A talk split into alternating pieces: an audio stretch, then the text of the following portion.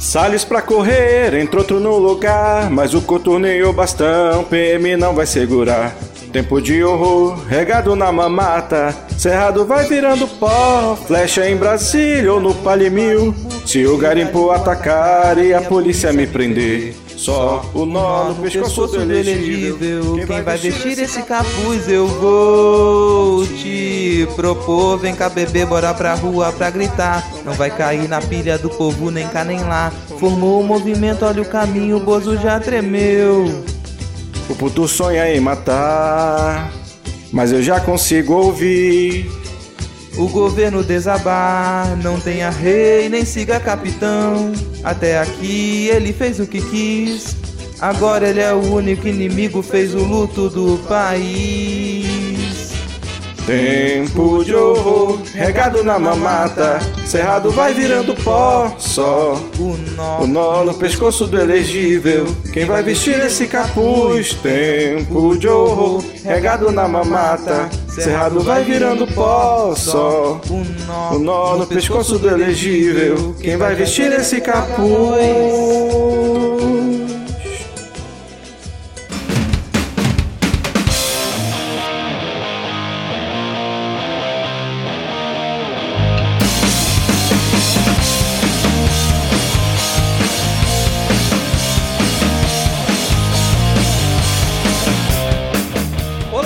Cidadão tudo bem? Eu sou Vitor Souza, falando diretamente do dia 29 de junho de 2021. Nesse momento, o termômetro marca 17 graus aqui no Rio de Janeiro e está começando mais um episódio do Midcast Política, o nosso formato que traz informação, pistolagem e bom humor na medida do possível, debatendo fatos que ocorreram na última semana e que influenciam no cenário da política nacional. E hoje aqui comigo temos ele diretamente da terra de Fausto Júnior, Diego Esquinelo. Tudo bem, Diego? Eita, aqui tá 24 graus, ou seja, frio também, né, pra Manaus. Mas só é, comentar que a gente trouxe essa paródia aí, né, desse belíssimo samba que virou toada do Chico da Silva, é, em homenagem ao Festival de Parintins que teria sido realizado no final de semana último agora, se o Bolsonaro tivesse comprado vacina, né? E então vamos lá. É, eu não sabia quem era Fausto Júnior até hoje, porque eu sou alienado político. Vamos lá. Pois é, cara, vamos falar so- muito sobre ele hoje, ou não, né? E seguindo aqui a nossa apresentação, temos, fechando o nosso trio de hoje, diretamente da terra de Paulo Artung, Rodrigo Hipólito. Tudo bem, Rodrigo? Não, não tá tudo bem, Vitor. Não tô bem porque, gente, vocês já devem ter percebido que o Vitor mandou a AD pra geladeira. Exatamente, hoje estamos aqui de volta aos primórdios do Midcast Política, só aqui com o trio, porque a AD está congelando lá no sul do Rio Grande do Sul. Infelizmente, hoje não está presente entre nós. Ela está gelada. Nossa, ela está gelada. Tá bom. Se você já faz parte dos 10 ouvintes, sabe como funciona a nossa dinâmica, mas se você está chegando por aqui hoje, nesse nosso formato, nós dividimos o episódio em alguns blocos, repercutindo as principais notícias da semana e no final ali o nosso momento dos salves e dicas culturais. Lembrando que se você quiser seguir o Midcast nas redes sociais, nós estamos no Twitter e também no Instagram com o perfil podcastmid. Diego, qual a sua rede social para os ouvintes que ainda não te seguem? É arroba no Twitter, arroba garoto do Kikão, K-I-K-O. E hoje me perguntaram o que, que era Kikão. E pra você que não sabe, Kikão é a versão correta de cachorro quente. Exatamente. Em Manaus se chama Quicão, né? Mas, mas ele tem alguma especificidade ou é só o pão com salsicha mesmo? Não, tem um molho que vai, sei lá, vai. Normalmente repolho quase sempre, e aí vai o gosto do freguês. Mas é, é tem muito umas banquinhas que ficam em porta de festa, que é um tabuleirão assim desse tamanho, com um monte de salsicha empilhado, aí um monte de coisa, assim, ingredientes empilhados ali fermentando à luz do sol. É um negócio bem bacana, que não dá infecção intestinal de forma alguma. Eu acho que é tipo que nem tem aqui no Rio, que geralmente tinha muito em van é, aqui no Rio de Ah, Janeiro. Toda, é, toda Bota- Towner é Isso, obrigada a sair. Da, concessi- a sair da Isso. concessionária para ser uma barraquinha de cachorro-quente. Aí depois ela pode ser usada como veículo de transporte. Exatamente. Eu achava que isso era alguma coisa é, da região aqui, mas é bom que é, é Brasil inteiro, né? É É, todo o país. acho que a a única Towner que funciona para não ser de cachorro-quente é a do Renan, do Choque de Cultura mesmo. e a rede social do Rodrigo é arroba lhama na lama, porque lhama é o melhor animal, porque ele sai daqui, senão a gente vai ficar duas horas enrolando falando sobre o Kikão. Exatamente. A gente tava enrolando aqui para poder dar tempo do Rodrigo voltar, mas como ele não voltou, já tá passada a rede social dele. Então agora, sem mais delongas, vamos iniciar o episódio com o bloco. Eu só acho engraçado que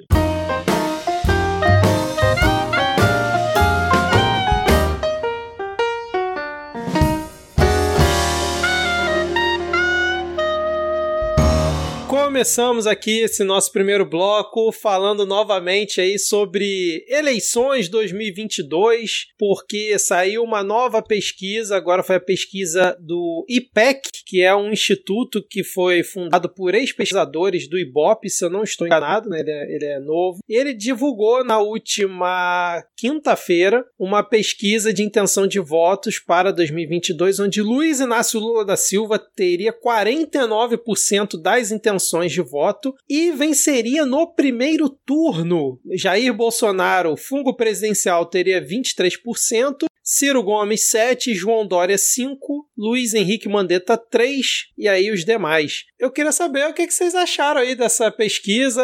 É factível nesse momento? Será que a gente chega até lá com esse cenário? Tem muita coisa ainda para rolar? Cara, eu achei doido que é, eu, se tivesse participado dessa pesquisa, teria denunciado por ter sido assediado até dizer que eu votaria no Mandetta. É porque 3% uhum. dos entrevistados só podem ter recebido propina ou ameaça para lembrar que o maneta existe a essa altura do campeonato. É, mas aí teria que ver se foi na estimulada, né, cara? Ah, não ficou, Com não certeza. fica claro que é. Com certeza. Ah, acho, acho provável. É, mas, cara, meu primeiro comentário a respeito disso, ele é um pouquinho aleatório, que quem acompanhou, né, o, o IPEC, é, o pessoal procurou IPEC. O que é IPEC? A galera saiu procurando, né? E teve uma parcela do gado que foi parar na página do Instagram do IPEC, Instituto de Pesquisa Cananeia que é o instituto de pesquisas que ele promove educação ambiental. Então tá lá a postagem do pessoal soltando passarinho na natureza e a galera criticando, né? Esse instituto comprado, pesquisa fajuta é essa? Cambada de comunista. Explicar, cara. Aí o pessoal tem que explicar, então, tá acontecendo uma confusão. pessoal, esse instituto aí, ó, que instituto fajuto só com 10 mil seguidores no Insta. Como é que vai confiar nisso? Não, gente, a gente tá aqui, a gente tá soltando um albatroz. Não tem nada a ver com a pesquisa do Lula. Aí o pessoal, ah, não é esse instituto, não, mas tá preservando a natureza, Instituto Comunista. continuou lá criticando do mesmo jeito. Cara, o que eu achei engraçado nessa pesquisa é o baixo número de branco ou nulo, né? 10% para uma pesquisa que ainda falta aí um ano e três meses, né? Um ano e quatro meses para eleição. Eu achei um número baixo, né? Não sei o que, que vocês acham. Tô dizendo, essa pesquisa foi estimulada, cara. Estavam dando balinha no sinal, perguntando para as pessoas em quem elas iam votar. é. Agora, tem a, a tendência também aí para a gente comparar os, os votos brancos e nulos ao grande número que foi na, na eleição de 2018 e também na eleição de 2020, né? Sim. Então, gente, aquilo é um número absurdo, assim. Se a gente pensar em eleições anteriores, então esse número ali de 10%, é, até um pouco menos de votos brancos e votos nulos seria o razoável, seria o normal. Em outras épocas, a gente ainda falaria, nossa, precisa incentivar mais o brasileiro a querer ir votar, 10% de branco, 10% de nulo. Agora não, a gente fica esperando que tenha 30% de voto branco. Não, ele tá dentro da razoabilidade. Não significa que a gente vai voltar pro, pro normal, né? Vai acontecer isso. Acho muito distante também pra gente confiar realmente em pesquisa. O que para mim fica nítido é que vai ser mais difícil do Bolsonaro reverter a queda. E aparentemente, como a gente vai conversar um pouco mais aqui, não é só, não sou só eu que penso isso. Mesmo os aliados do Bolsonaro, mesmo o empresariado, a galera que tava com ele firme e forte até o fim, agora tá começando a, a pular do barco porque não tá valendo mais a pena, né? Meio que tá se tornando um padrão esse patamar do Lula, porque eu vi alguma comparação no Twitter pegando as últimas três é, pesquisas, e acho que uma dava 43, a outra 45 ou 41, e, a, e essa 49. Então ele tá ali realmente, aparentemente, nesse, nesse patamar. Mas também nessa pesquisa IPEC foi avaliada a aprovação do governo Bolsonaro, que subiu ruim ou péssimo de 39 para 49%. A pesquisa anterior anterior tinha sido feita em fevereiro e agora foi feita entre os dias,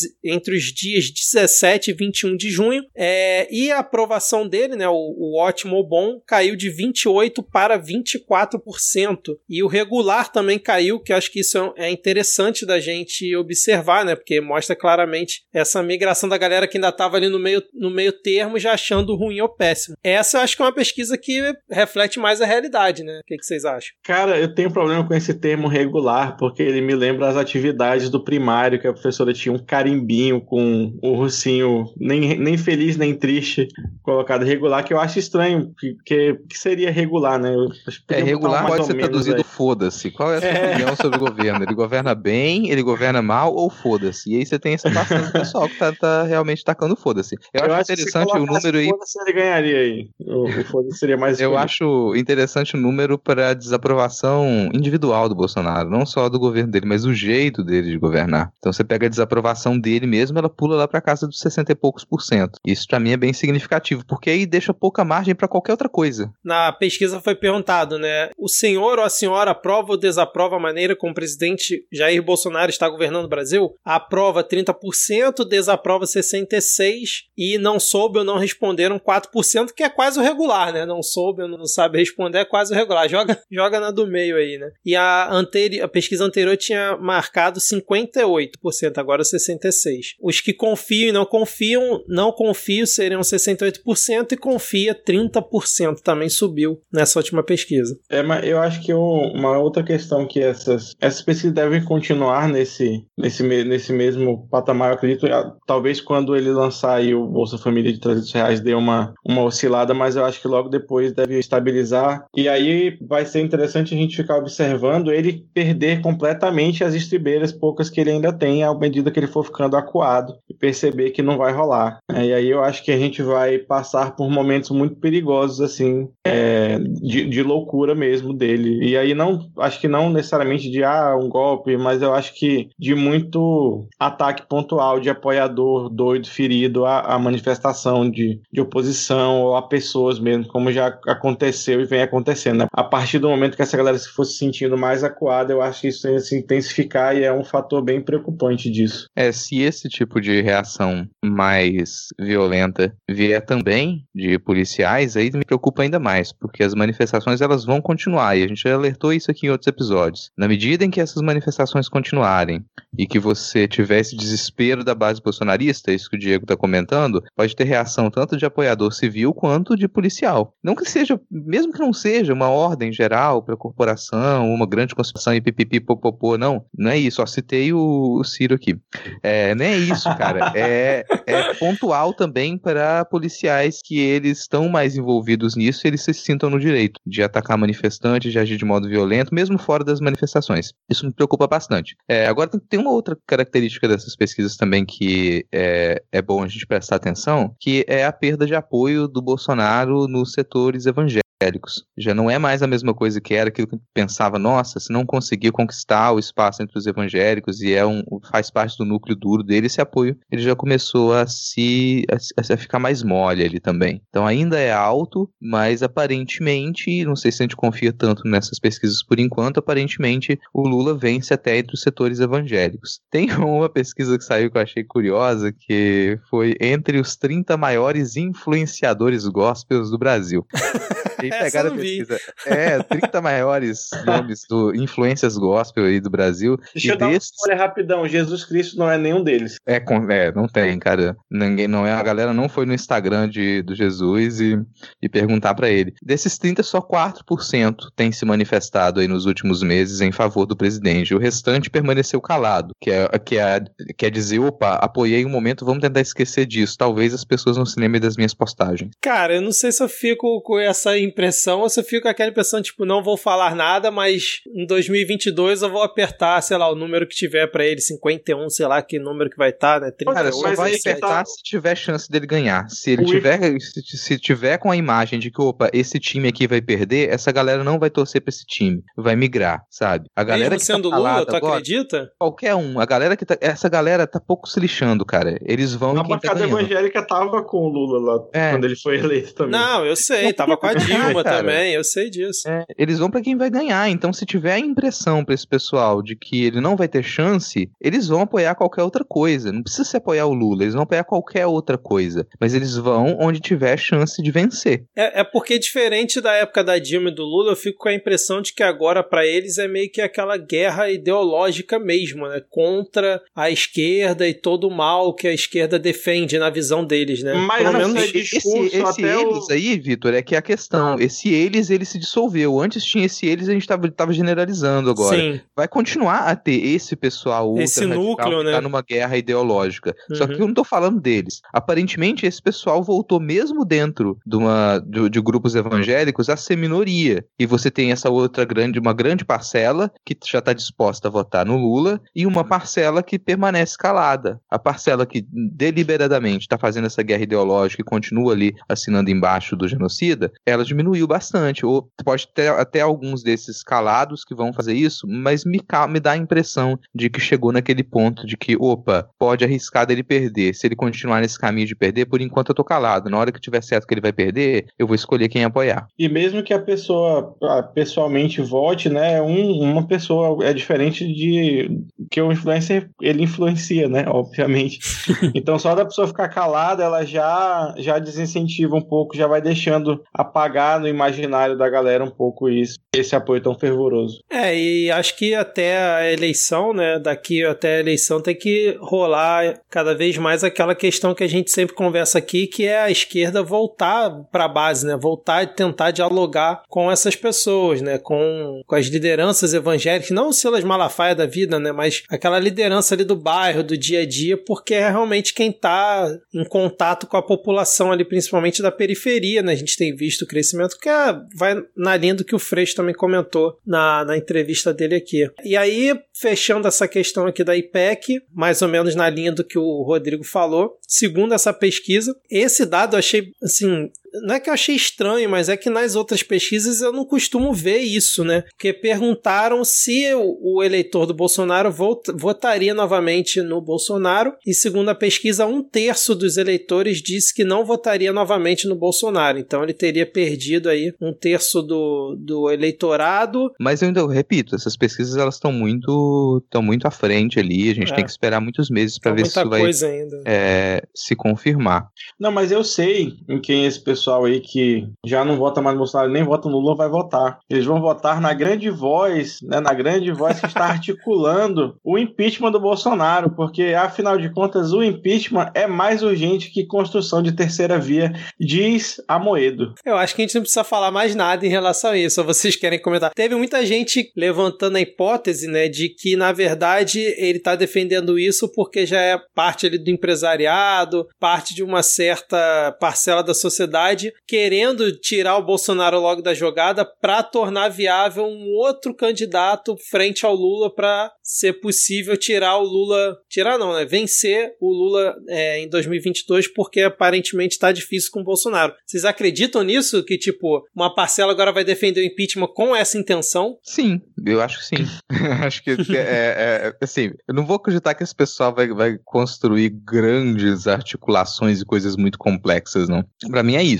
Uma grande parcela aí, quando percebe que o Bolsonaro ele não é mais uma, não é mais viável, vai tentar apoiar outra pessoa. Mas independente de quem seja apoiado, vai ser difícil você encontrar alguém que consiga bater o Lula nesse momento. Então você vai ter que encontrar alguma maneira de tirar ele da, da corrida, o que também se tornou muito improvável. É, já, claro, já falaram, da, já teve alguém, acho que do STF, falando, não sei se o Fux falou, que, que o, o Lula concorrer às eleições de 2022 é, uma, é um risco maior para a estabilidade democrática. Esse tipo de declaração. Essas declarações, elas vão surgir, ainda vão tentar de alguma maneira, sigam.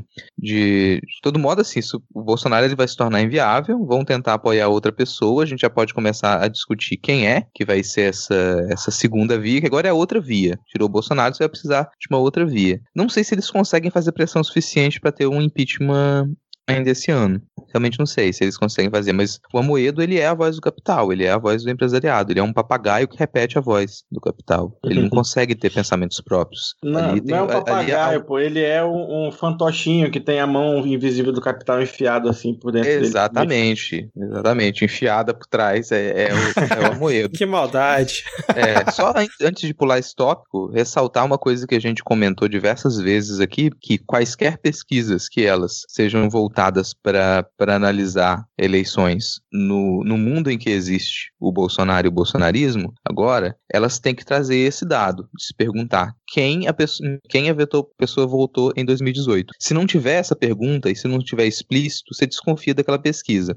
E quem está fazendo as pesquisas já também já notou isso. Então agora vem esse tipo de dado. Você vai trazer a pergunta, peraí, em quem que você votou em 2018 e em quem que você vai votar agora. É isso que, num cenário polarizado, essa informação é que a gente precisa. É, realmente é um dado interessantíssimo. Eu, assim, eu acredito que com esse derretimento do Bolsonaro, principalmente depois do que surgiu aí hoje, pouco antes aqui da nossa gravação, a chance de surgir um, um novo nome na disputa, um novo nome não necessariamente uma- um outsider, né, como o pessoal gosta de chamar, mas um nome com força na disputa, principalmente nas próximas pesquisas, eu tô começando a acreditar nessa, nessa teoria, não para agora, pesquisa meio de 2021, mas lá pro final do ano, quando a coisa já estiver esquentando mais, eu tô começando a acreditar nisso, cara. Não sei, vamos ver. E aí, só fechando esse tópico aqui de 2022, queria saber se vocês acham que essa, esse racionamento que não é racionamento e essa crise hídrica que é realmente uma crise hídrica, se é, isso pode impactar a popularidade do Bolsonaro, consequentemente do governo, até porque a ANEL anunciou né, um reajuste de 52% na bandeira tarifária vermelha 2, né, que a gente tem ali, acho que são três patamares, né, se eu não estou enganado, dentro da, da- das, da- das bandeiras vermelhas. Eram dois, eles acabaram de criar o terceiro. É, é. E aí eu quero saber se, se isso vai gerar impacto que a gente sempre comenta aqui, né? Que quando mexe, quando dói no bolso da pessoa e tal, isso acaba influenciando no voto. Olha, esse ano eu não sei, mas aparentemente queimar 20% do Pantanal no passado não foi uma estratégia muito boa para o energético para abastecimento de água do sudeste do país, né? E aí, como esse ano está desmatando tanto ou mais quanto o ano passado, né? Principalmente agora na Amazônia, talvez ano que vem vai ser pior. Aí privatizaram a Eletrobras, ou seja, com certeza ano que vem vai ser pior. Então eu acho que pode impactar sim. É, é muito da, da questão do que a Dilma fez na, na reeleição, né? De fazer aquela política de segurar preço de energia, segurar preço de gás um tempo ali para garantir a, a, a eleição e aí depois acabou dando um pouco de merda. Mas agora o Paulo Guedes não vai deixar fazer isso, né? Então agora privatizou a Eletrobras, foda-se. E o brasileiro que volte a se abanar de leques. Pois é, alô Zoomer, você que não conhece o conceito de apagão, você vai ser apresentado ao conceito de apagão. Sim. E eu- acho inevitável. Ô, Rodrigo, inevitável lembre, isso lembre, lembre pro Zoomer quando aconteceu isso na história recente do país. Cara, o, a última época que a gente teve apagão foi no início dos anos 2000. No início dos anos 2000, você talvez, Zumer, você não era nascido ainda, mas no final dos anos 90, início dos anos 2000, a gente vivia uma crise do setor elétrico. Então a gente, além de racionamento, da gente pensar em racionamento, você teve grandes áreas do Brasil que elas perderam energia elétrica assim, ó, pá. E aí apagou um terço do Brasil, imediatamente, assim, de uma vez só. Você já pensou que experiência louca que você vai viver agora? Porque tá chegando. De acordo com o governo, de acordo com... A gente não vai ter racionamento. Então ele diz, não vai ter racionamento. Aí o que, que vem na declaração do ministro de Minas e Energias? Gente, não vai ter racionamento. Só o que eu vim aqui pedir pra vocês é que vocês gastem menos energia. Só isso, assim, não vai ter racionamento, mas é pra gastar menos energia. De forma consciente E- e responsável. É, de forma consciência e responsável. Tome menos banho. É isso que ele tá querendo que você faça. Isso vai impactar porque você já teve aumentos na conta de energia, já aconteceram nesses últimos dois anos aumentos na conta de energia. O aumento vem e a gente vai continuar a ter quedas de energia. Já teve algumas, o pessoal finge que não aconteceu, mas já teve algumas quedas de energia. Os reservatórios eles já estão em níveis críticos em algumas regiões. Então, quando nos nos próximos meses isso vai baixar ainda mais. A gente vai continuar ativando é, termoelétrica. Então é capaz de, além desse aumento, a gente ainda ter um, um próximo aumento ainda, daqui a uns dois ou três meses, para vir com essa ideia de tentar evitar o racionamento, mas não tem como pra onde você fugir. Esse tipo de política do governo que eles não entendem, não dá para lutar contra a realidade. Não adianta você ficar aumentando o preço da energia elétrica, colocando novas e novas tarifas, porque isso não vai fazer brotar energia elétrica. Não vai acontecer. Então você vai ter que vai, vai acontecer apagão, talvez não com a mesma extensão que aconteceu antes, mas você vai precisar em alguns estados propor racionamento, daí vem aquela coisa, o governo federal não propôs, mas daqui a pouco os estados eles vão ter que propor. Os estados eles vão ter que colocar políticas próprias, os municípios vão ter que colocar políticas próprias porque o governo federal continua se, se colocando de fora, tira o corpo fora de tomar decisões. E não, já, a gente já viu que isso não funcionou. Toda vez que o governo federal tira o corpo fora de tomar decisões e deixa os governos estaduais e as prefeituras lidarem com isso, os governadores e as prefeituras ganham capital político e o governo federal perde, que é o que vai acontecer aqui. Junte isso a algumas decisões completamente esdrúxulas que elas vieram nos últimos tempos, como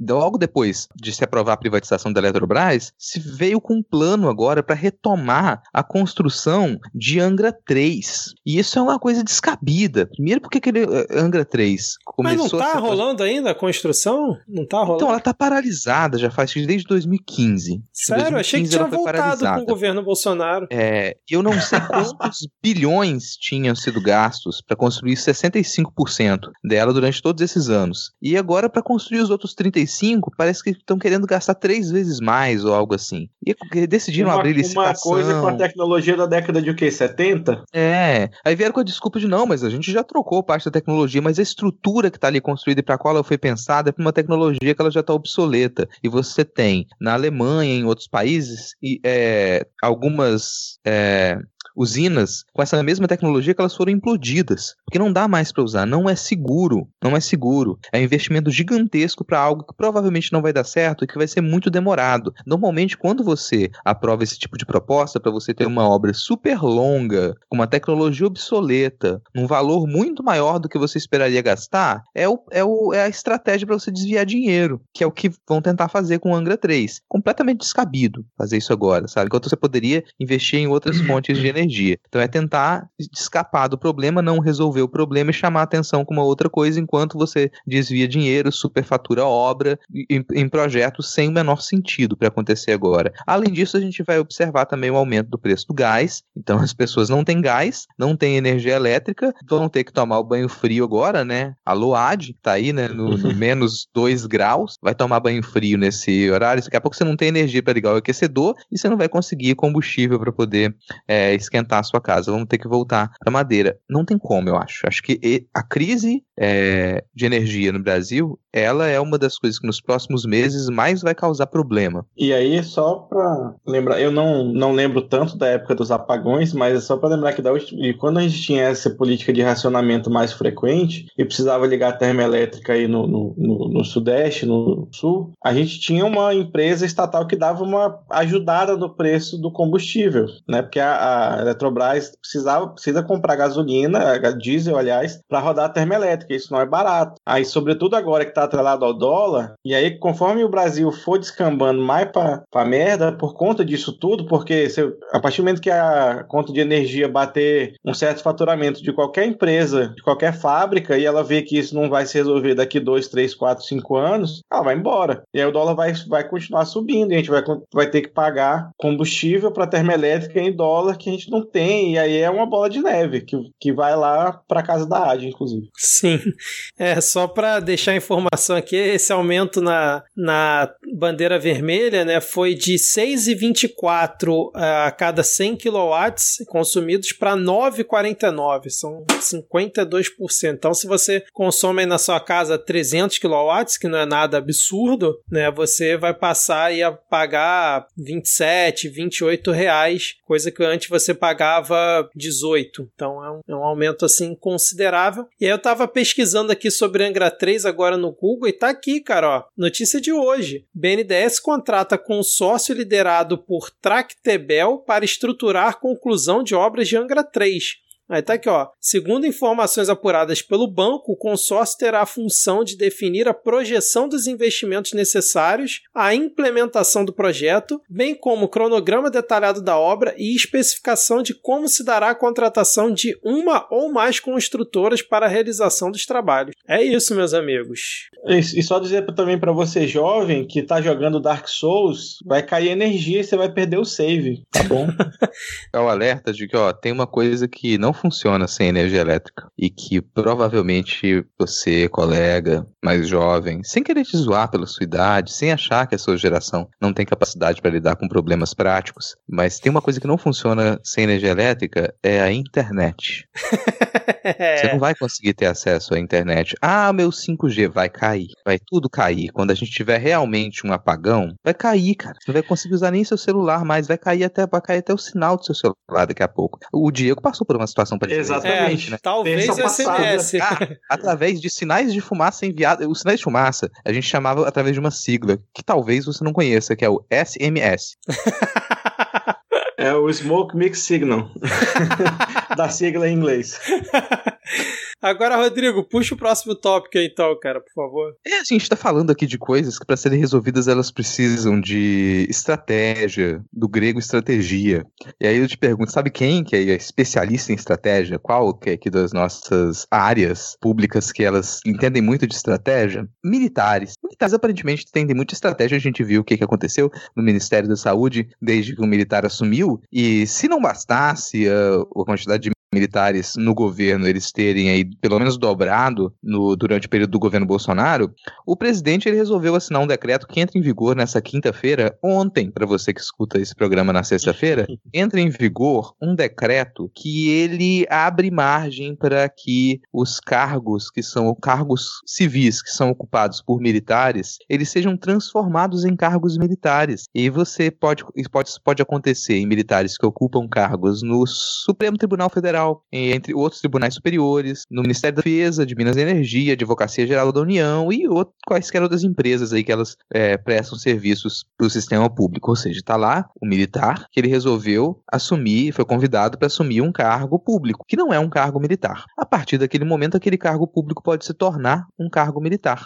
E o militar não vai precisar responder pelo cargo público, está respondendo ali como militar. É isso que o decreto ele está dizendo para a gente que vai acontecer, mas mais também, porque ele abre margem para algumas outras coisas. Assim. É, o Bolsonaro ele modificou o estatuto dos militares. Então, agora, de acordo com essa modificação, você vai ter autorização para que os integrantes das Forças Armadas que eles é, não tenham mais que passar para reserva depois de assumir cargo público, porque a regra que a gente tinha no estatuto militar é que depois de dois anos um cargo civil, o militar ele era obrigado a passar para reserva. E isso não vai mais acontecer. Agora é permitido que o militar ocupe o cargo civil permanentemente ali, por tempo indeterminado, sem precisar passar pela reserva. Você já imaginou que se a gente já dobrou dobrou a quantidade de militares no governo, agora realmente é que eles vão conseguir, vão ter espaço para poder é, dominar todos os nossos cargos públicos. Isso me parece até que é um, um afago, sabe? Opa, tô perdendo um pouquinho do apoio dos militares aqui, deixa eu liberar esse decreto para ver se, se eu entro mais nas boas com eles, se eu continuo de costa quente aqui.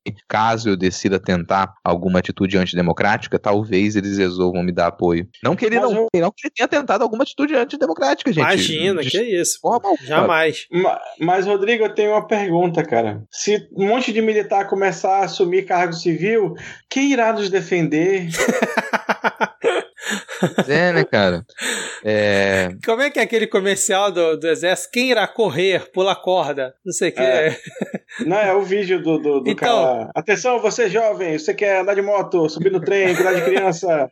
Então, quem que vai fazer isso tudo? Tem uma coisa que é. Quando, quando. Tem aquela máxima, né, de que quando a política é, entra no quartel por uma porta, a disciplina e a hierarquia sai por outra. Mas tem uma, um outro lema também que ele é muito ligado à presença de militares no poder público, de militares em, em cargos de serviço público, que é o, o, o braço forte e mão leve.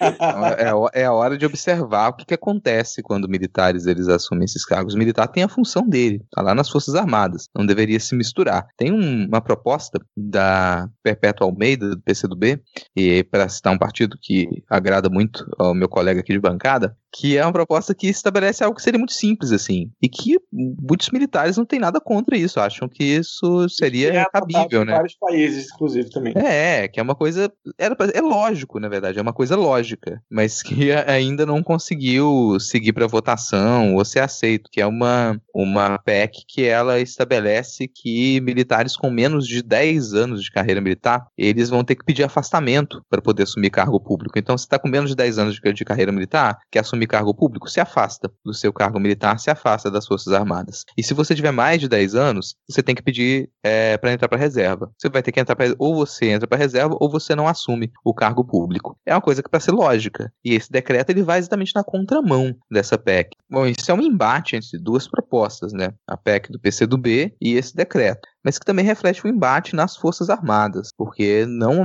as Forças Armadas elas não corroboram integralmente esse decreto do Bolsonaro. Não sei se até quinta-feira, se tudo que eu falei aqui vai perder o sentido caso resolvam embarrear esse decreto. Por enquanto, ele passa a valer a partir de quinta-feira, se ninguém fizer nada. Pois é, eu fiquei até surpreso que eu não sabia que um decreto presidencial tinha um poder nesse nível de alterar né, os cargos ocupados por militares em cargo militar e essa questão que você também falou. Eu fiquei realmente surpreso, tão surpreso quanto a quantidade, né? Que acho que passou no Jornal Nacional ontem essa, essa questão do decreto e, e tipo, na época do Temer tinham dois mil e tantos militares, né? Ocupando cargos e no governo Bolsonaro seis, mais de seis mil, seis mil, cento e alguma coisa. Mas até a pergunta de leigo mesmo. Quem que poderia barrar esse decreto, no caso, de entrar em vigor? Só o STF? Alguém entrando com, com mandato de segurança, alguma coisa assim? A Câmara pode barrar esse decreto. A Câmara ela pode, assim que ah, o decreto ele foi assinado, ele vai entrar em vigor, a Câmara determina com urgência e ela embarrera o decreto. Ah, entendi. Só que não, o, é, ela pode fazer, se não me engano, tem um, uma figura que é o decreto legislativo que pode cancelar decreto executivo, é. coisa assim. Praticamente só o que o decreto presidencial não pode fazer aí é modificar a Constituição, Vitor. É. De resto, ele sai é, fazendo ainda, o que ele quer. Ainda mais em prerrogativo de organização administrativa da, do, do Poder Executivo, ele pode fazer praticamente o cara que ele quiser. Mas o que eu queria comentar é que isso tem uma implicação muito, muito importante aí no, no, no braço forte mão leve,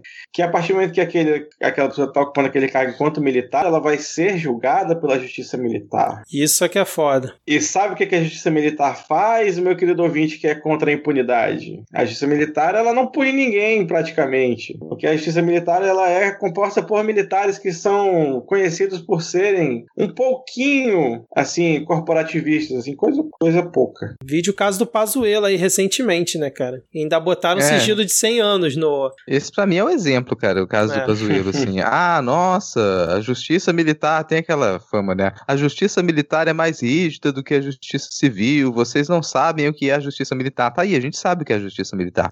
É. Justiça militar, ah, você, todo mundo observou, todo mundo pôde observar o Pazuello participando de uma manifestação política e ele diz, não, não é. Ah, tá bom, ele tá dizendo que não é. Ah, mas não, é. Agora a gente pode questionar isso. Não, não pode, pelos próximos 100 anos. É. é. Uma outra coisa que eu acho muito emblemático também é o Superior Tribunal Militar. Não sei se é superior, se é, acho que é Superior Tribunal Militar, que ele custa aos cofres públicos exatamente o mesmo que o Supremo Tribunal Federal e ele julga 10% do volume de casos. Caraca, é o mesmo volume, cara, de ele, custo? Ele, ele custa o mesmo e trabalha 10%. Caramba, cara. Bom, mas falando em STF, né, o plenário manteve a decisão da segunda turma que tornou o, o ex-juiz Sérgio Moro suspeito pela condenação do ex-presidente Lula lá no caso do triplex no Guarujá. É, foi 7 a 4, né? Formou ele maioria, é, com votos contrários do Faquim, Barroso, Marco Aurélio e o Fux. E, além disso, Gilmar Mendes estendeu, é, em caráter liminar, a suspeição do Moro para todos os demais processos né, em que o ex-juiz atuou contra o Lula. Né? Essa decisão do plenário ocorreu no dia 23, em relação ao caso do Triplex, e no dia seguinte, o Gilmar Mendes concedeu essa extensão da suspeição, que provavelmente vai ser confirmada ou não, né, depois no, no plenário do STF. É, os outros dois casos do Lula são do sítio de Atipaia e o da doação doação de um imóvel para o Instituto Lula. Teve, inclusive, com direito a uma manobra que nós não vimos há algum tempo no judiciário brasileiro, que é o famoso voto da Anne dos Santos, do ministro Fux, que tentou fazer um salto triplo zarpado hermenêutico ao dizer, né, porque na verdade nesse 7 a 4 aí, teve quatro que, que votaram, né, que mantiveram de fato a decisão da segunda turma, e teve outros três que disseram que nem cabia julgar aquilo, que não, que não, não, não, não tinha nem objeto, né, a, a, o pedido de suspensão no pleno, que sendo que já tinha sido julgado pela segunda turma. Aí o Fux, malandrilson, que é, tentou dizer, olha, mas assim, foram quatro votos para manter a decisão da segunda turma e quatro votos para revogar a decisão da segunda turma. Então deu empate. Ué, teve três pessoas que disseram que tanto faz. Então deu empate. E se deu empate, perde. Ora, ora. Ele mandou essa, eu não vi, não, cara. Caraca. Mandou, mandou. E Fux we trust, né, cara? O cara continua assim. Não, é uma. O, o Fux ele queria arranjar algum jeito de ainda manter a, manter o, alguns dos processos do contra o Lula em Curitiba. Porque na prática o que isso faz agora é com que todos os processos do Lula eles voltem a estaca zero e eles tenham que ser julgados em Brasília. Então eles voltaram para a primeira instância e vão ser julgados em Brasília. E mais, assim, digo mais. E não podem usar as provas, né? É, digo mais. O Gilmar Mendes, ele. Ninguém percebeu, mas ele mandou alterar a Barça. E agora, quando você vai procurar na Barça a definição de suspeito, vem o currículo do Moro. e uma foto de um marreco com a paisagem de Maringá. Você, Zoomer, que não sabe o que é Barça, dê graças a Deus. Não, que bom que eles não sabem, né, cara? Porque hoje em dia é muito melhor, né? Sim, com certeza. Não tem o glamour de ter aquela maçaroca, né? Aquela, aquela, aquele tijolo a, na estante. Talvez mas... até tenha aí na estante da sua casa que seu pai mandou comprar por metro de livro para enfeitar o background das chamadas do Zoom que ele faz para o seu trabalho. Então, se tiver um monte de livro é, é, de lombada vermelha com prateado, fique suspeito aí. Agora, falando em Moro, vocês viram aquele vídeo da, que a Patrícia Leles gravou dele lá nos Estados Unidos? Que ela encontrou ele no meio da rua e faz um vídeo selfie. Esse foi um homem que destruiu o Brasil. Aí a mulher que tá do lado do, do Moro fala assim: Ô oh, garota! E aí o Moro, cara, eu percebo que ele dá dois passos assim pra frente.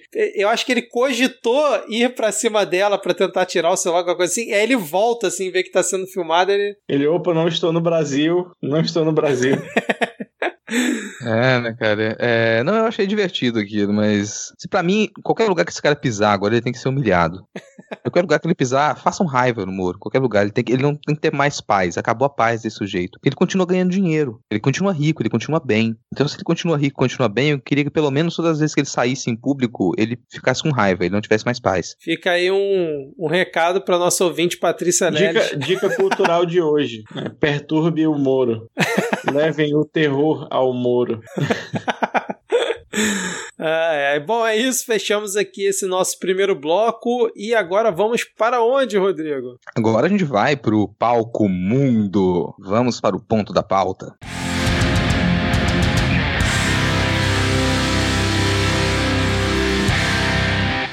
E a gente começa aqui já, né? a gente começa já que tradicionalmente, já nesses últimos tempos, o primeiro. A gente inicia o ponto da pauta falando da CPI da pandemia. A gente comentou bastante, assim, da sexta-feira, o que aconteceu na sexta-feira na CPI da pandemia, na nossa live lá, no nosso plantão 1 a 7. Então a gente não precisa repetir tudo aquilo. Aliás, obrigado pela audiência de todos aí até o momento. É, desculpa.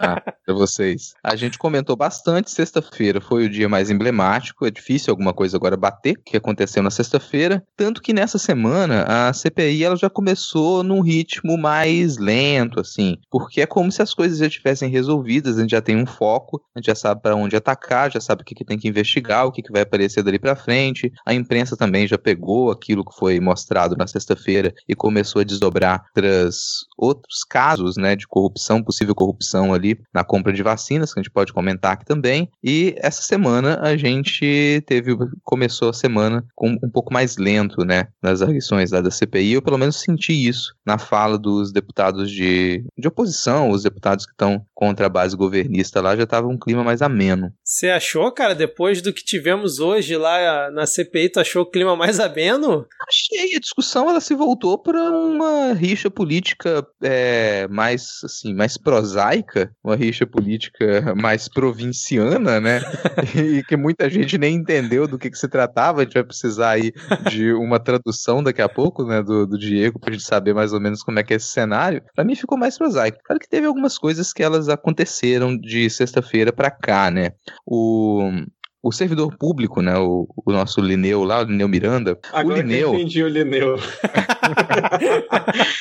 É, o Lineu Miranda, ele supostamente aí foi bloqueado no sistema do Ministério da Saúde, ele é servidor do Ministério da Saúde, então ele não poderia ser bloqueado, não tem justificativa nenhuma para ele ser bloqueado. E o irmão dele, o deputado espalhafatoso, né, ele veio a público lá, colocou alguns prints e falou: Ó, oh, meu irmão ele foi bloqueado, não tá podendo trabalhar. É isso que você, esse é o tipo de perseguição ao funcionário público, né, o grande defensor aí do funcionarismo público agora. E fica aquela coisa, supostamente foi bloqueado, mas não tem muito supostamente, né? Se tivesse sido outra coisa, viria outra mensagem. Quando ele tenta acessar o perfil dele, ele simplesmente não consegue, tá dizendo que foi bloqueado. é, este perfil não tem mais acesso, algo desse tipo, né? E aí, na esteira disso, a gente teve o Contarato, o Rondolph e o Cajuru apresentando uma notícia crime contra o presidente Bolsonaro junto ao STF. Segundo o Randolph, isso é a parte da CPI, né? É uma coisa é, individual deles, né? Teve maior briga hoje, outro lá, questão de ordem, leu lá um texto que a mãe dele tinha escrito, passou pela revisora, professora do colégio, no mimeógrafo. Sim. O Rodolfo dizer, não, cara, tem nada a ver com a CPI, cala a boca, você é burro. É, exatamente.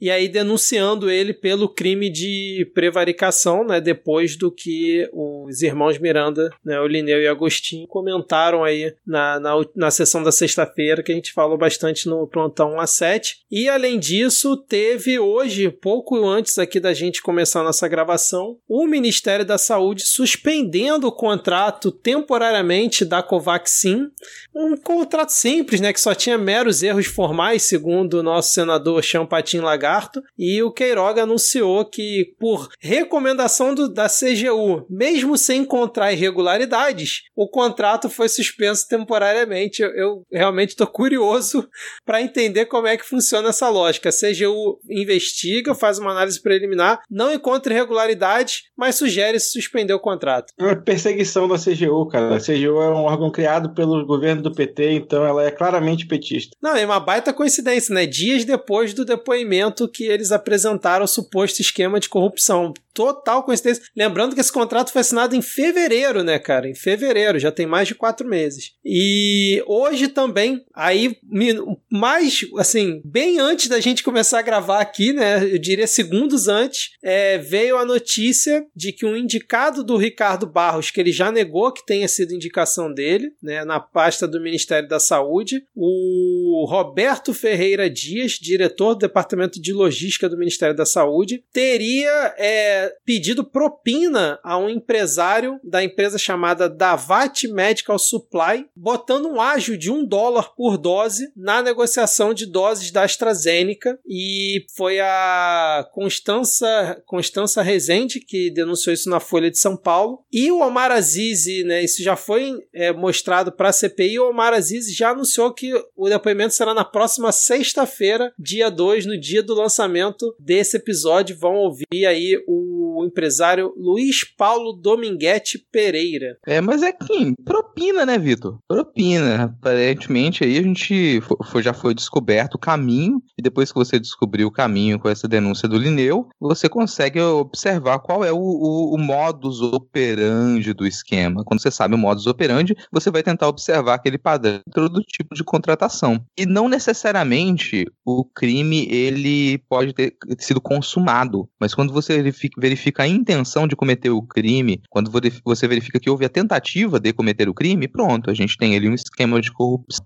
E é isso que a gente observa nessas compras de vacina, principalmente o que envolve o nome do Ricardo Barros. Onde você como é que o pessoal procura? Vamos ver onde é que está o nome do Ricardo Barros, de quem estava envolvido com ele, como que foi o processo de tentativa de contratação dessas vacinas. Aconteceu de novo esquema de corrupção. Nesse caso, com propina. A comprovação disso depende de investigação. Mas se a imprensa, ao fazer fazer um trabalho mínimo de investigação consegue chegar a essas suspeitas, a expectativa é que a CPI, com os poderes da CPI, consiga ir muito mais longe. E tanto tem a, a figura da, da, tentativa é crime, quanto tem a, a, a própria prevaricação do, de todo agente público que está acima disso, que viu, acima ou abaixo, foda-se, né? Que viu, que soube, que não denunciou, que não é uma coisa que se costuma punir no Brasil, mas nesse caso, como envolve aí 500 mil vidas, né? Eu acho que vale a pena sim investigar é, ir, ir nessa linha. E toda a cadeia de comando do, do, do Ministério da Saúde, militares e, e a caserna inteira tem que ser punida, investigada e punida, né? É, por falar, falar nisso, até acho curioso que naquele depoimento do, do Lineu, o, o Champatinho Lagarto, ele sugeriu que o Lineu deveria ter praticado prevaricação.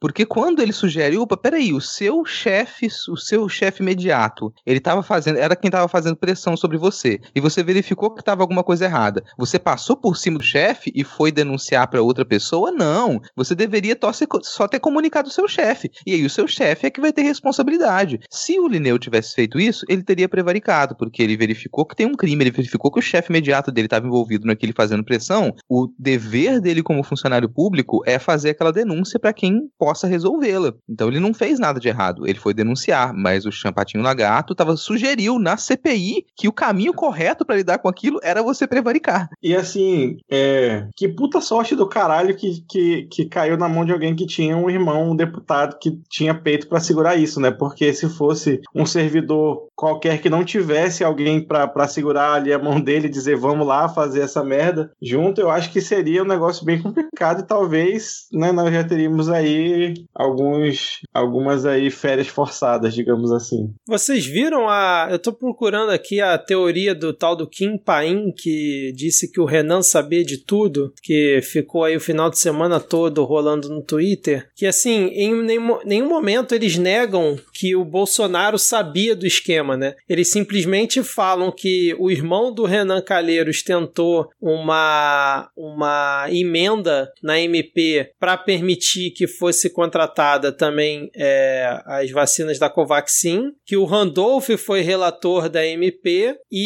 que o Omar Aziz também foi também tentou colocar uma emenda nessa MP e que no final o Renan sabia de tudo e todo mundo sabia de tudo. Mas em nenhum momento eles negaram isso. E aí a hashtag ficou em primeiro lugar no Twitter, acho que teve quase um milhão de tweets. O próprio Bolsonaro, segunda-feira, é, no cercadinho, chegou a comentar isso, né? Falando: ah, não, foi o Randolph lá que foi o relator, o irmão do Renan Calheiros também apresentou a mesma emenda. Mas em nenhum momento eles negaram que tenha havido o diálogo com o irmão Miranda e que ele não sabia de esquema nenhum, cara. Eu achei isso impressionante. Eles inventaram uma história, toda uma narrativa, essa palavra que eles gostam bastante de usar, e não negaram nada em relação ao Bolsonaro. Não defenderam o Bolsonaro nessa. Né? Eu achei uma passada de recibo absurda, absurda. Mas enfim, é... falando em passada de recibo, o Diego, hoje a gente teve um festival de passadas de recibo na CPI, porque o, o glorioso deputado estadual, deixa eu pegar o nome dele aqui, Fausto Júnior,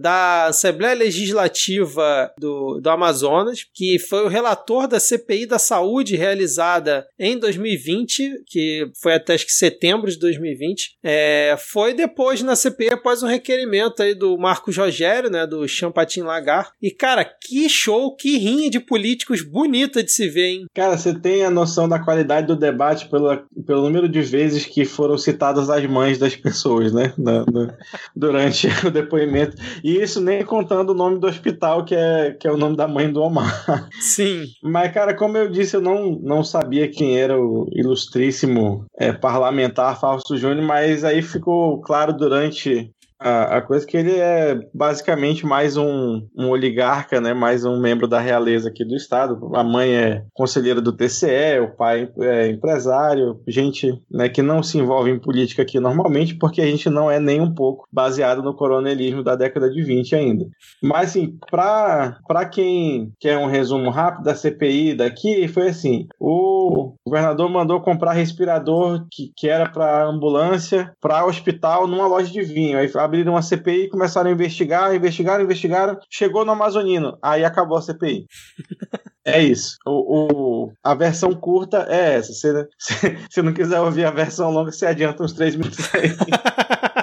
É, e assim, é daí que foi o questionamento também, que até o, o Rogério Carvalho, né, ele foi bem pontual nisso, de que, de, peraí, a CPI que você estava presidindo, ela não considerou investigar o governador? Ela não considerou? Você está me dizendo aqui que tudo isso aqui estava envolvido com o nome do governador e você não considerou? Então você é um problema. Você ali, se você sabia disso e você decidiu não investigar, você também prevaricou. Situações como, ah, recebeu tanta verba e tá ali toda a verba que recebeu. Aquela coisa que os, os senadores governistas lá, eles tanto insistiram para fazer. Opa, vamos lá verificar as verbas que foram enviadas, porque o governo federal enviou verba. E foi o que o Fausto Júnior falou. O governo federal ele só enviou verba. Ele enviou a verba. E aí? Isso não é o suficiente. Além disso, a verba chegou. Aí você decide fazer um hospital de campanha e não utilizar metade do maior hospital da capital, que ele estava só com três andares. Dos seis andares, estava só com três andares ocupados. Os outros três andares que já estavam aparelhados que poderiam ser utilizados não foram. Por que, que se escolheu construir hospital de campanha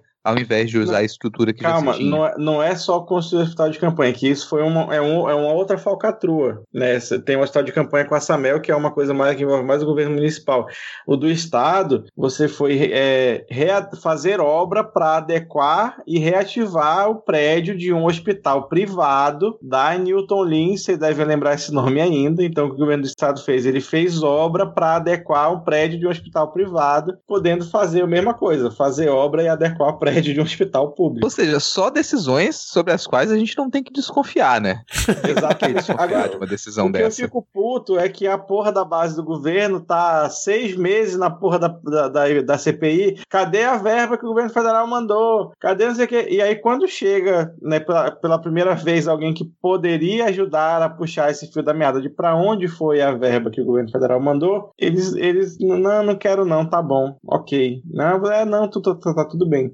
Mas então a desculpa né, do, do excelentíssimo senhor relator, Fausto Júnior, foi dizer: ah, não, ele já está sendo investigado por isso no STJ, então não precisa investigar de novo. Não vamos fazer retrabalho, aqui é Estado eficiente. Mas isso implica em você não indiciar ele por, outros, por outras coisas que a CPI descobriu. E aí no final ele acabou dizendo: ah, o, o relatório foi construído a várias mãos dentro da, da comissão, o relatório não era só meu. Então o que, que ele quer dizer é: não tinha clima político para indiciar o, o governador, porque a base dele ainda estava forte dentro da, da Assembleia Legislativa, é isso. E assim, para quem está ouvindo, gente, vamos lembrar de uma coisa: uma das funções básicas de Assembleia Estadual é fiscalizar o trabalho do governador, é fiscalizar o executivo. E quando o cara decide abrir mão disso, fala: não, ó, é que o governador está sendo investigado, mas já tem investigação lá no STJ. Então, para que, que eu vou cumprir a função aqui da Assembleia Estadual e fiscalizar o trabalho do governador? Para que, que eu vou cumprir a função do meu cargo? Eu achei muito curioso quando ele ficou usando como desculpa a questão também da Polícia Federal, né? Que ele falou: não, mas a Polícia Federal já estava investigando e a gente não podia colocar também uh, o indiciamento do, do Wilson Lima para não atrapalhar as investigações. Aí o Aziz falou para ele: Ué, mas você estava recebendo informação privilegiada da Polícia Federal? Como assim? É, você sabia que eles iam.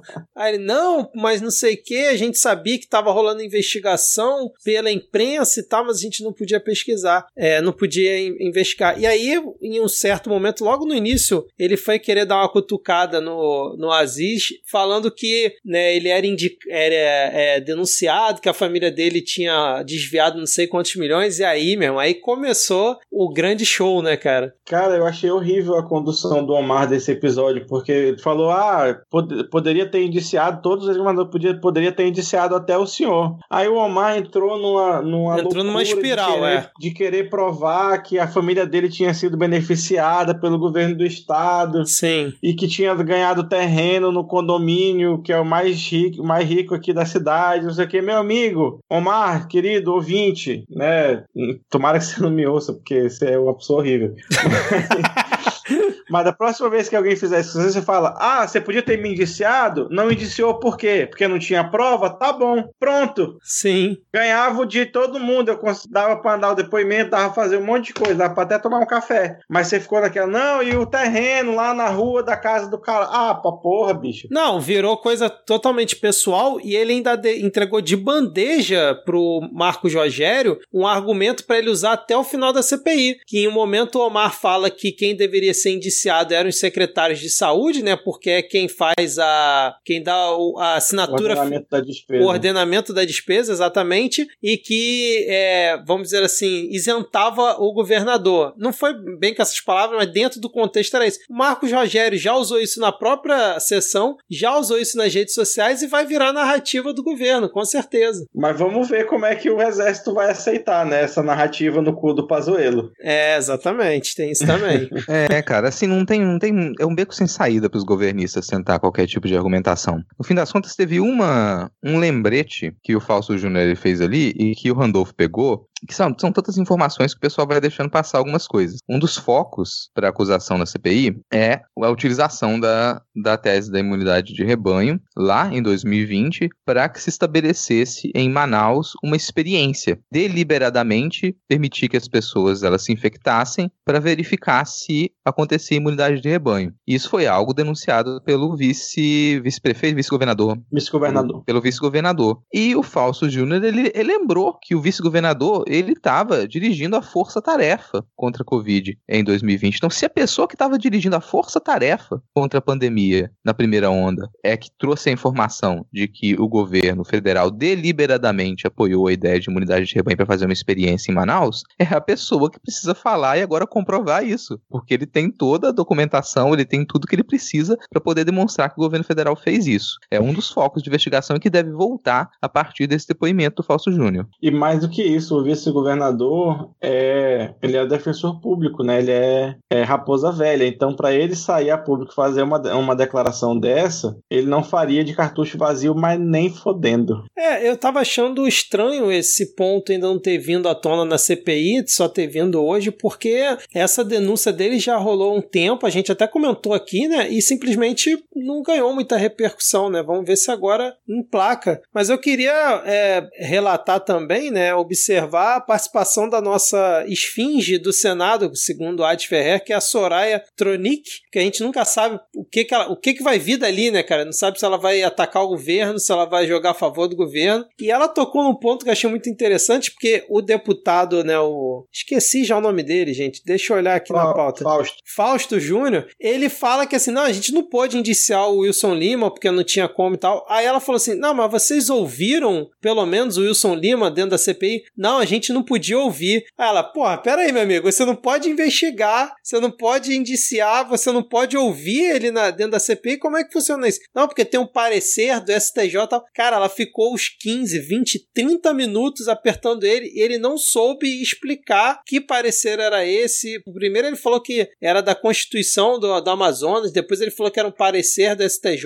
E aí, cara, eu acho que também foi uma passada de recibo absurda, né? Pra tentar, assim, na minha visão, é, desprestigia a participação do Fausto Júnior ali. Mas, de qualquer forma, eu achei que foi um desserviço essa, essa sessão hoje. Pra mim, foi meio que um cavalo de Troia ali do Marcos Rogério, porque tirou Aziz do sério, né? Deu munição pra eles usarem ao longo da CPI, por mais que a base governista esteja já no, no desespero e tal, principalmente agora depois dessa nova denúncia, eu acho que, assim, pra, pra imagem da CPI não foi boa essa sessão de hoje, cara, principalmente por causa de toda essa disputa política, inclusive aquele senador Teomário Mota, que acho que é de Rondônia, mostrou a foto, né, do, do deputado com o Eduardo Braga, ele falou, ó, inclusive aqui, ó, um dia antes de vir aqui pra CPI, o deputado tava aqui, ó, dando tchauzinho dentro de um belo carro aqui com o Eduardo Braga, então isso aí é disputa política Eles são do mesmo partido, porra. Exatamente, do MDB. quer o quê? É, e aí, ou seja, virou uma zona a sessão de hoje. Pra mim, foi foi é, a bola fora total da CPI ter levado esse cara lá, da forma como É, não, levou. mas né? acho que todo mundo que a base governista tentar convocar vai ser pra isso, vai ser pra tumultuar, pra bagunçar, pra chincalhar, e aí o, o- ainda mais hoje ficou pior porque o Omar se perdeu na, na, na disputa política local, né, que ele deve querer vir pro governo no ano que vem, aí ele tava querendo fazer esse palanquito aí, mas não, não rolou porque ele não soube conduzir. Exatamente. É, o ego inflado emburrece a pessoa, cara, porque uma, uma a melhor estratégia para o Omar Aziz ali seria hoje ele não ter presidido a sessão. Ele ter deixado outra pessoa presidir a sessão. Ele não precisava nem ter participado. Então, ah, quer acusar ele lá sem ele estar presente? Iam começar a fazer isso e o próprio relator ia cortar. Peraí, você não pode começar aqui a acusar o presidente da, é, da CPI. Não pode, ele nem tá aqui presente hoje, inclusive. Então, isso seria cortado de imediato. Só a presença do Omar Aziz hoje ela já foi um erro. É, exatamente. Mais algum comentário? Eu tô vendo aqui no Twitter que parece que Ministério da Saúde demitiu o, o cara que teria é, recebido a proposta lá de. que teria feito a proposta de propina. Já estão falando que a tal empresa que tentou negociar 400 milhões de doses da AstraZeneca oferecidas Oi? em fevereiro, né, por fora ali do, do contrato que o governo já tinha. Essa empresa é, é parece ser uma empresa meio nebulosa, meio estranha. Então, cara, tá muito confuso ainda. Já tem gente achando que é armadilha é, minar o trabalho da CPI. Enfim, vamos ver como é que vai. O que, que vai sair disso aí, cara. Provavelmente quando o episódio for lançado já vai estar completamente desatualizado tudo, né? Principalmente porque o depoimento vai ser sexta. Orçamento secreto, temos novidades aí, Rodrigo? Ah, cara, eu pensei que você ia comentar antes aqui que a gente pode ter aí alguns Ah, é, vazamentos de informações bem interessantes, né? Porque a, a ex-mulher do, do pesadelo, ela se manifestou publicamente, ela falou que, que a vida com ele era um inferno. Vocês não sabem o que era conviver com aquele homem. E que ele já haveria declarado antes com relação a Manaus que por ele a única coisa que ia comprar lá era saco preto para colocar os mortos. Então era esse o nível da coisa.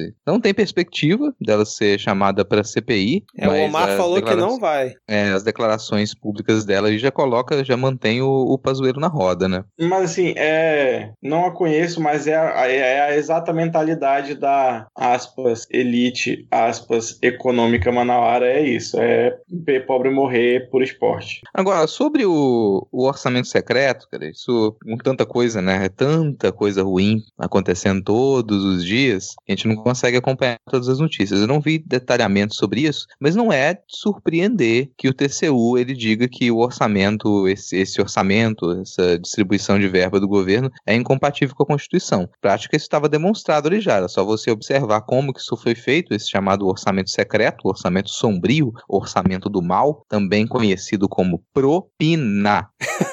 propina. Então você tem um caso gigantesco de propina em cima do governo federal e o TCU já diz, olha, isso aqui não é compatível com a Constituição. Isso é ilegal. Está Já fala. faltando algum momento É de você colocar a palavra incompatível- propina nessa, nessa. Incompatível com a Constituição costuma chamar crime.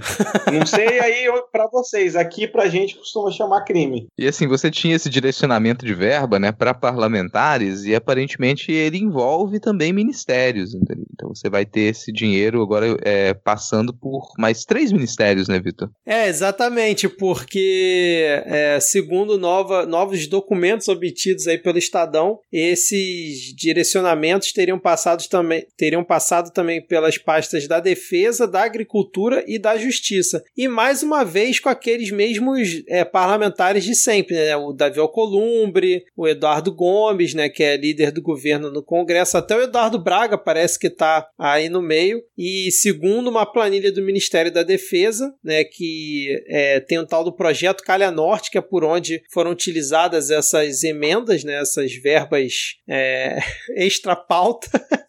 Tô tentando usar novos, novos, é, vo- novos verbetes aqui pro Rodrigo, igual o pessoal tá tentando fazer um malabarismo aí nas manchetes. E aí teria, só nessa do Ministério da Defesa, teriam, teriam é, sido empenhados né, 96 milhões. E vários outros, vários outros é, parlamentares. E um dos parlamentares que teria sido beneficiado é o Chico Rodrigues. Vocês lembram do Chico Rodrigues, o cara do dinheiro na, na cueca?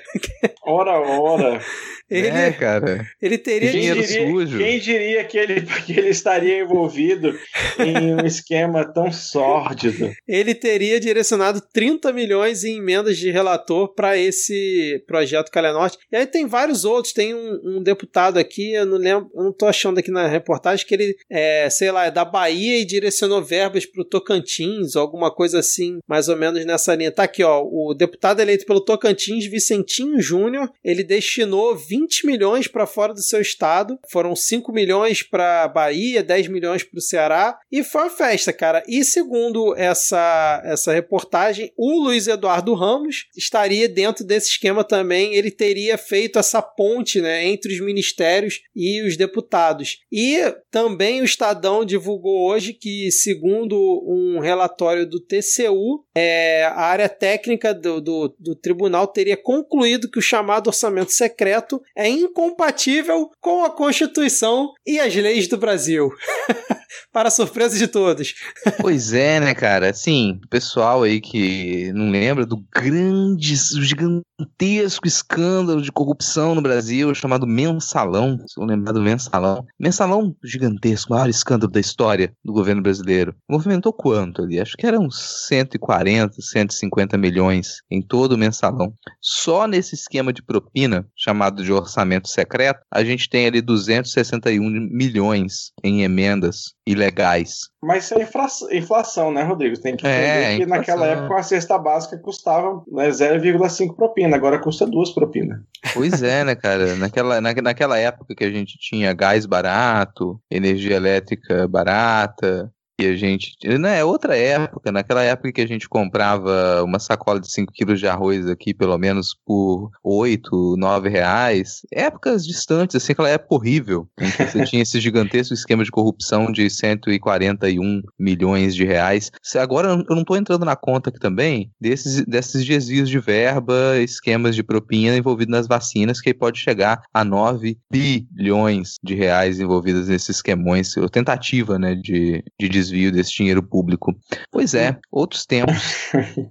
Mas, cara, vocês falaram lá no deputado do dinheiro da, da cueca, e eu lembrei de uma figura que não foi só não foi na cueca, mas eu lembrei, por acaso, de uma figura chamada Gedel Vieira Lima. Vocês lembram dele? Gente, eu descobri que ele, primeiro, está vivo e que há três dias atrás ele apareceu no Jornal do Comércio, lá no Rio Grande do Sul. Olha achei que ele estava escondido em um bunker. consegue prisão domiciliar. Ele tinha sido preso preventivamente mês passado e agora está em prisão domiciliar, porque está intimidando testemunha. E é isso aí, esse foi o Por Onde Anda. Muito obrigado. A gente podia fazer, né? Todo episódio um por onde anda, né? Essa galera assim. Vamos ver.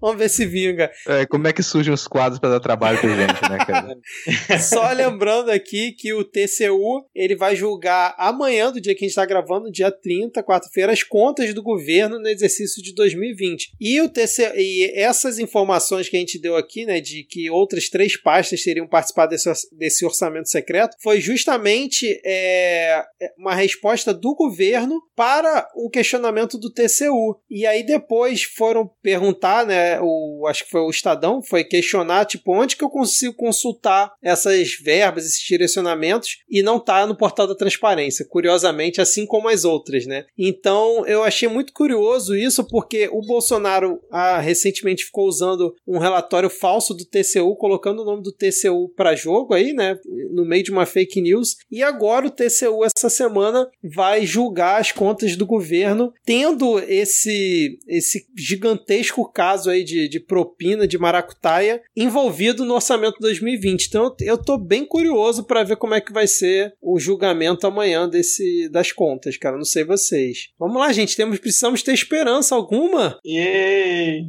Ei, cara, esperança. Esperança vence o medo. Ai, ai. Ah, é, é Tá isso. bom. é isso Não então. adivinha. Vamos pro momento sal. É isso então nesse clima de esperança e animação. É, normalmente a gente tem o final do bloco aqui, que ele é uma merda, ele sempre vai ser uma merda, sempre vai deixar a gente mal. E a gente tinha inserido muitos episódios atrás o adivinha aqui pra ter essa quebra. Opa, pra não terminar o programa lá naquela tristeza, vamos ter o adivinha. E o universo faz isso com a gente, porque ah, vai ter o adivinha? Não, vou jogar uma massa de ar polar gigantesca gigantesca em cima do sul do Brasil para impedir a patrona do Adivinha de gravar. E é assim que a gente termina esse episódio aí, no frio e triste inverno do Rio Grande do Sul. Calma aí, cara. A gente não termina o episódio, não, porque ainda tem o momento dos salves aqui. É, é isso. É, é, nem, nem, nem pra ter um final poético você permite, né, Vitor? Até que você da gente. Tudo bem. Ai, temos aqui dezenas de ouvintes, cara. Salve hoje, né? Só pra, pra, pra é, gente. É, o Rodrigo, o Rodrigo fez o chamado lá no, no Twitter, né? Reforçou o chamado, aí os ouvintes apareceram aqui, mesmo sem convidado, temos aqui diversos ouvintes. Então vamos lá pro, pro momento dos salves. Deixa eu começar então aqui com o nosso queridíssimo e sempre presente Denis Almeida. Ele mandou um salve, plaquinha da vergonha para o gato Salem, também conhecido como Sululu, que foi pego abrindo a gaveta da Lili e mandou também um abraço para todos aqui da bancada. Olha só que bonitinho o gato Salem. A Lele Riso mandou um salve. Letícia Riso, agora só vou chamar a Lele Riso de Letícia Riso porque eu chamei ela de Letícia Riso lá na nossa live e ela comentou depois lá no Twitter. Então a Letícia Riso manda um salve para toda a bancada desse podcast lindo diretamente da congelante Vitorinha 17 graus, Rodrigo. Hashtag let it go. Quanto tá em é, Vitória cara, agora? Então, 17 graus aqui faz ali no final da madrugada. E é o máximo. Agora, quando dá 8 e meia da manhã, já pula lá. Já a amplitude térmica joga a gente no meio da tarde para quase 30. Hoje, agora, deve estar uns 24 graus aqui, né? Então tá aí esse frio escandinavo de Vitória. aqui tá marcando 16 nesse momento, cara. Aqui tá 24 também, olha aí. Olha aí, cara. Gelson Bardelotto mandou um salve para os sulistas que congelaram o corpo, mas o coração continua quente, em especial a Ad Ferrer. Não sabemos porque ela não está presente, justamente por conta desse frio congelante Let It Go, então esperemos aí que na próxima semana a Ad Ferrer esteja aqui com seu coração quentinho, apesar do frio no sul do sul do país. O jornal Ataque mandou, pediu para mandar um salve para o jornal Ataque, então um salve, e para uma das três filhotinhas que desde as 5 da manhã já acordam ligada no 220 lá na casa dele. Então aí um salve para as três filhotinhas. E o nosso queridíssimo Belim Escobar pediu um salve para ele, já que ele tomou bronca recentemente minha, realmente eu dei bronca nele porque ele estava sumido aqui do nosso momento dos salves e desejou uma boa gravação a todos nós. Então salve aí Escobar. Seguindo aqui, o Paulo Daniel disse que hoje 29 a temperatura não chegou a dois dígitos por aqui e é aniversário dele. Então vamos mandar um parabéns congelado para o Paulo Daniel. Um, dois, três. Parabéns. Parabéns. Parabéns. Parabéns. Para o Paulo Daniel. Parabéns. Parabéns. Não passou nem de dois dígitos. Ai, ai. Muito bom. O Gui de Castro com K mandou um salve para toda a bancada e para todo, toda a máfia do alfabeto LGBTQIA. Mesmo finalizando o mês do orgulho, não vamos parar jamais de buscar o respeito e os direitos da nossa liberdade. Bandeira de arco-íris. Boa gravação pra gente. Obrigado, Gui. E há um tempo. Ah, e há, em tempo, hashtag desmonetiza Siqueira e vai. Não sei. Vai coisas feias. Os que apoiam esse senhorzinho, mão com o dedo do meio em riste. Então, desmonetiza Siqueira, porque já deu, mano. Pelo amor de Deus. E tá indo, né, a... né, cara? Ele já perdeu uns 4 ou 5 patrocinadores. Deus abençoe, que perca todos. A Ada Cristina manda um beijo a todos. Um beijo, Ada. Arroba Mariane Yurk. Manda um beijo pra Jaqueline. E, por, por favor, fala meu nome certo. Por você pediu no final do recado. Ah, Mariane. Ok, Mariane que diz. Tudo bem, Mariane. É, é um beijo pra Jaqueline e um pra você, Mariane. O Charles Rosales manda salve, salve, Breno Carvalho. Um, um abraço pro Rodrigo que ficou full pistola no episódio seguinte. É um comentário meu que sugeria pra ele ler o livro do Ciro. Pô, lê o livro do Ciro, Rodrigo. Para com isso. Não, só pra ficar aqui, olha, eu, é, a gente. Eu não tenho como mais baixar o livro do Ciro agora porque ele tá esgotado. Mas na época ele caiu de um caminhão aqui perto, então eu tive acesso a esse material. E ele falou, ele disse um, né? Foi esse o dois. Crime de responsabilidade, quem comete é a Ade por ser tão musa. Olha aí, Ade, que o seu coração fique quentinho com isso agora. Três, Vitor manda muito bem no hosting e no roasting também. E Diego, que raios é um quicão? Eu já te respondi, quicão é uma coisa maravilhosa que consiste de qualquer tipo de carne cilíndrica dentro de um pedaço de pão e aí o resto é só criatividade. Qualquer tipo de carne cilíndrica, maravilhoso. É, é, é tudo que há de carne mais o elemento X. Ca- Inclusive, pode até não ser carne animal. Fique à vontade. Arroba Nelmasdai pediu pra mandar um abraço quentinho pra ouvinte que de Curitiba que tá passando frio. E, pô, realmente, em Curitiba, você imagina que na Antártida nesse momento tá frio, em Curitiba provavelmente tá muito pior. O Coelho Jubileu, o Coelho Jubileu pediu aí pra mandar um Ueua. Então, um eu aí, Jubileu, você. Érica Toreto, Érica Toreto pediu um salve, mandou um salve também pra vacinação das pessoas em situação de rua em São Paulo com a Janssen e se der pra ela também. É, diz que adora o trabalho da gente. Ainda fica o mistério de por que, que as pessoas insistem nisso. Arroba DeByMax disse: Se ainda der tempo, gostaria de mandar um cheiro bem cearense pro pessoal dos podcasts que tem gostinho de cuscuz com café quentinho em dia de chuva. Arroba Chá com Rapadura, arroba República de Bolchevique, arroba As Cunhãs Podcast, arroba Indo e Voltando Pod e arroba Budejo Podcast. Fica aí o salve para esse pessoal, todo mundo aqui, vão lá assinar e ouvir essa galera. Deixa eu mandar um salve rapidinho aqui pra Inês lá das Cunhãs, que eu fiz uma participação recentemente lá falando da corrida das vacinas, falando sobre o Eduardo Paes, e ela agora adotou o termo fungo presidencial a se referir ao Jair Messias Bolsonaro, então aqui fica um salve especial pra ela. O Vitor é trendsetter na podosfera. Pior que eu nem lembro quem que trouxe esse termo pra cá do fungo presidencial, cara, eu não me recordo de onde surgiu. Cara, eu, é, eu posso me lembrar que fui eu. Ah, então, beleza. Ficava, fica aquela desconfiança, né? Mas já que ninguém pediu crédito e eu tenho uma memória que pode ser construída ou não de que eu tenha inventado o termo, fica pra mim. Então fica os créditos pro Rodrigo. É, arroba Rafael Obate disse um salve pro Lineuzinho que só foi fazer uma fofoca com o Agostinho e agora tá na proteção de testemunha. Todos nós gostaríamos de estar na proteção de testemunha. Vou deixar um segundo salve aqui também pro Denis, que ele foi comentar lá na minha postagem de divulgação, né? Foi na postagem original e foi na minha, porque é assim que é o certo de se fazer. Ele disse que ele tem o objetivo, o meu objetivo é um salve para cada gato, sem contar o pedido que ele fez hoje. Então ainda faltam cinco. Vamos aguardar essa conta. O Luiz Gabriel disse: então manda um abraço para esse cidadão combalido que vos fala que estará entrando de férias enquanto o programa estiver indo pro ar. Vai ser uma merda as férias sem fazer nada, só usando dinheiro com bebida, comida e pagando cartão. Que ótimo, você tem dinheiro, certamente você não está no Brasil. E aproveitando a menção ao Lineuzinho, eu queria começar as dicas culturais dando uma dica cultural simplesmente maravilhosa, que é um vídeo no site Intúbio que se chama Uma Hora de Mendonça falando Lineuzinho. Se não tiver nada, tem a versão de 10 horas também, mas eu achei melhor indicar só a versão de uma hora para negócio mais para iniciantes. Se você tiver aí sem nada para fazer, você que é DJ, né? Você aí que nos ouve que é DJ, faça um remix do Mendonça falando Lineuzinho, Lineuzinho e manda pra gente. Valeu?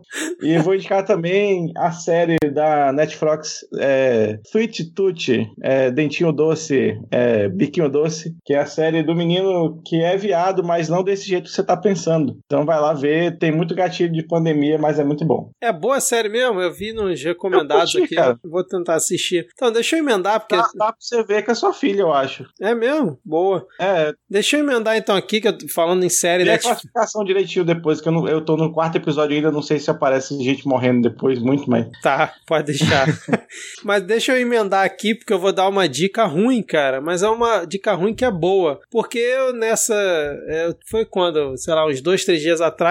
De madrugada, falei, deixa eu ver o que, que tem aqui no Netflix. E tava lá novidades no Netflix e tinha uma série aqui que é a Record of Ragnarok, que, cara, é uma série ruim, mas que eu assisti três episódios direto de tão ruim que ela se torna boa. É, os deuses estão ali decidindo se é, a raça humana vai poder viver por mais mil anos. Uma Valkyria decide é, conclamar o Ragnarok, que é a luta ali entre 13 deuses contra 13 humanos, assim, os maiores humanos da história da face da Terra, e aí eles começam a lutar. Eduardo Cunha, Renan Calheiros e quem mais? Gente. E, cara, é uma coisa assim. É, é, um Cavaleiros do Zodíaco baixo orçamento em 2021. Mas é muito bom, cara. É muito bom, assim, para você, tipo, assistir quando tiver sem nada melhor para fazer. É, e fica aqui a minha dica. É ruim, mas é bom. Eu vou dar uma dica curtinha aqui. Vou dar a dica e mandar aí um salve também pros delirantes comunistas lá do podcast Delírios Comunistas, que é um podcast aí com três comunistas delirando. É basicamente isso. Tem uma mistura lá do, do pessoal pessoal do projeto Dionísias, do The Dudes BR também, e, e, do Pílulas de Beleza. Então tem três aí, três comunistas delirando. É a minha dica de podcast de hoje. É isso então, fechou. Olha só, em 11h30 estamos terminando de gravar esse episódio, né? Muito bom. Valeu, valeu Diego, valeu Rodrigo. Até a próxima semana, com o convidado ou não, vamos ver. E passem bem. Abraços. Valeu. Valeu. Falou.